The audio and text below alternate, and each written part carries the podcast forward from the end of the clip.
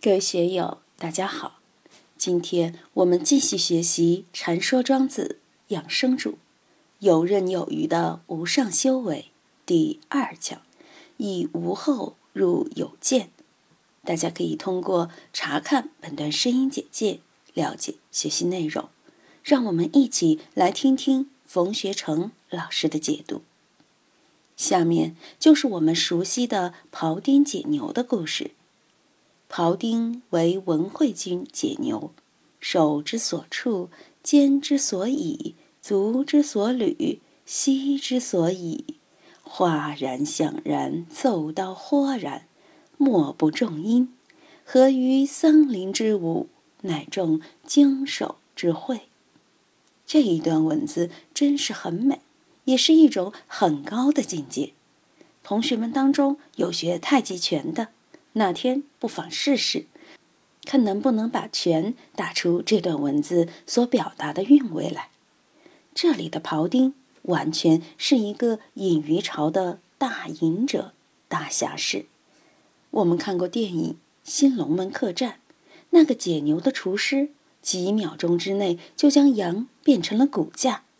当然，这是通过高科技手段，通过特技摄影剪辑而成的。庄子这里描述的庖丁解牛，可不是特技剪辑而成的，而是实际在国君面前表演。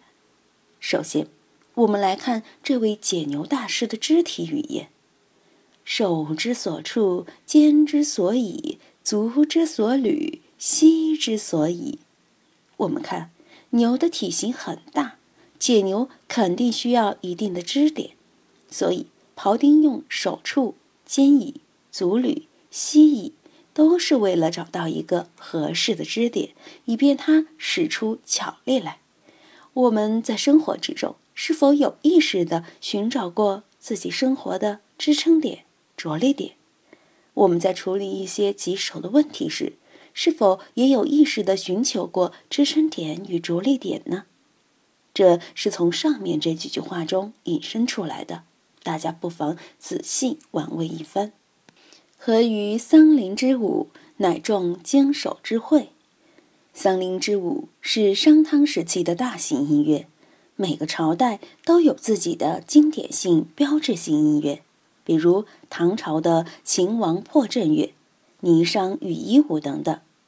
桑林之舞就是商朝的经典性、标志性音乐。那么，经手之会是什么意思呢？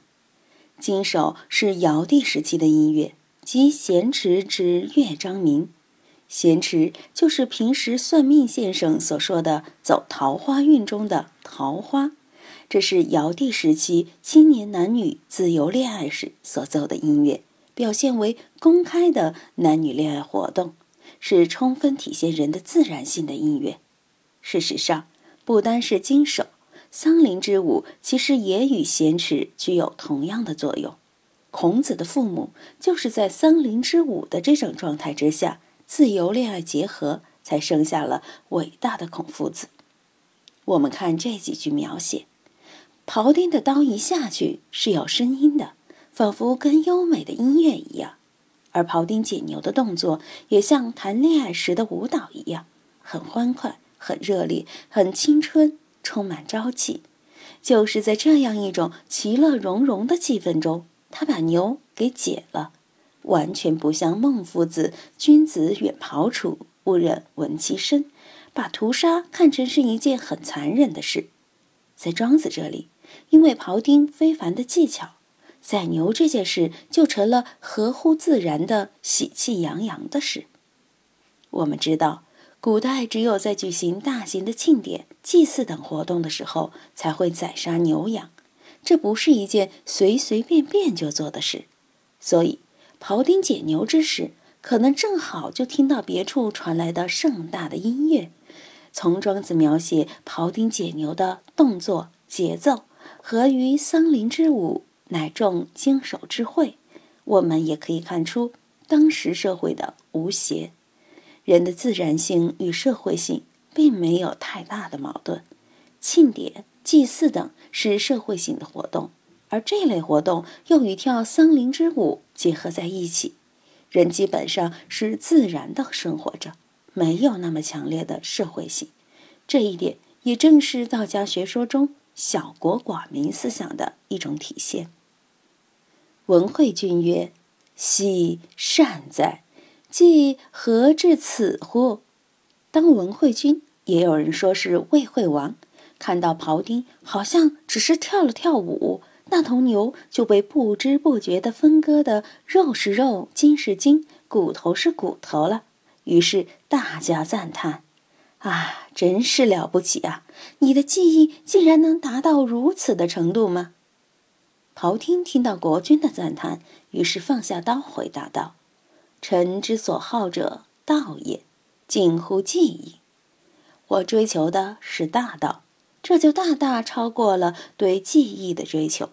从这里，我们不难看出，道乃是本体，而技艺仅仅是道的作用。我们经常讨论科学技术与道的关系，庖丁的这几句话就很好的说明了技与道的关系。好道其实并不影响你对科学技术的追求，有了道。得了道，反而会使科学技术发展的更高明。接着，庖丁就向文惠君汇报自己练习解牛的过程。是臣之解牛之时，所见无非牛者。三年之后，未尝见全牛也。这个该怎么体会呢？同学们当中会开车的也不少，但看着车子时，是否有全牛的感觉？你看那些开车开了十年以上的老师傅，听一下车子发出的声音，就能知道哪出了毛病。在他们眼中，车子就不再是全车了。所以，每个人在自己熟悉的领域里总是很有感觉的。就像庖丁，用了三年的时间就未尝见全牛了。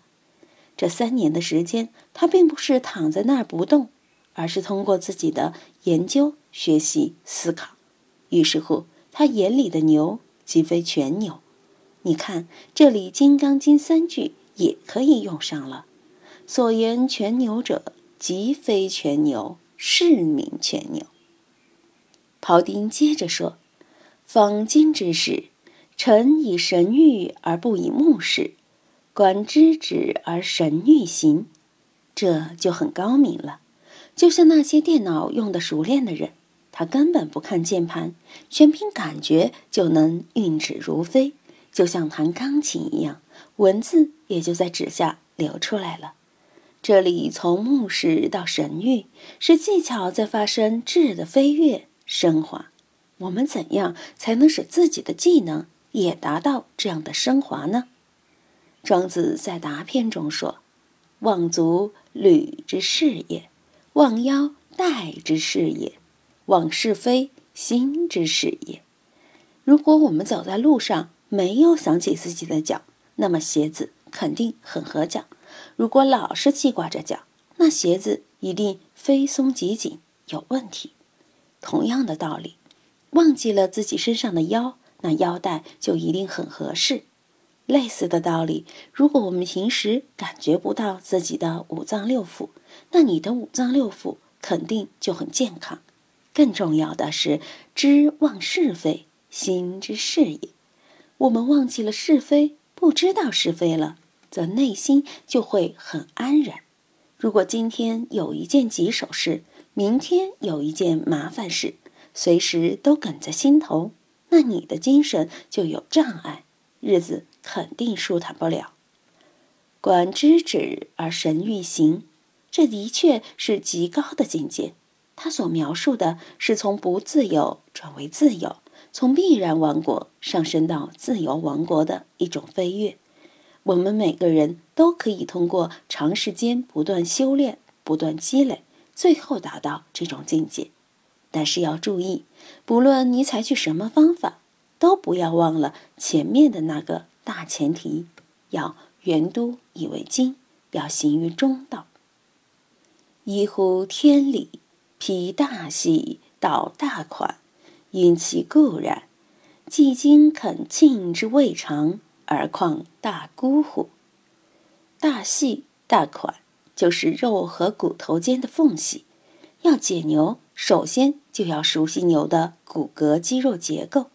虽然每头牛的结构基本上是一样的，但大牛、小牛、公牛、母牛、病牛等相互间总会有些小差异。当然，不管差异如何，它在总体的比例上还是差不多的。这些只有清楚的知道了、掌握了，下刀才能有把握。这几句话对我们有什么启发呢？那就是我们的刀不要用在有障碍的地方。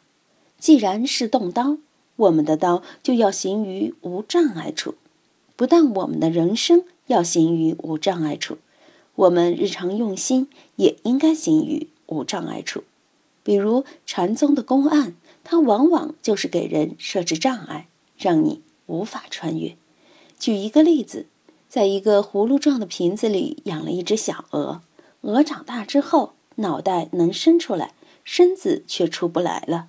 现在不让你将瓶子打碎，不准将鹅弄死，然后把这只活蹦乱跳的鹅从瓶里弄出来，你怎么弄？禅宗的很多公案就设置了一些类似这样的圈套，让你钻，它就是要让你的思维不能过。你如果要强行过去，傻乎乎的使蛮劲，那怎么得了呢？到最后，你终于明白了，哦，原来这是给我下套啊！本来就过不了啊。那么，今后再遇到这样的事，你就知道绕道而行了。今天就读到这里，欢迎大家在评论中分享所思所得。我是万万，我在成都龙江书院为您读书。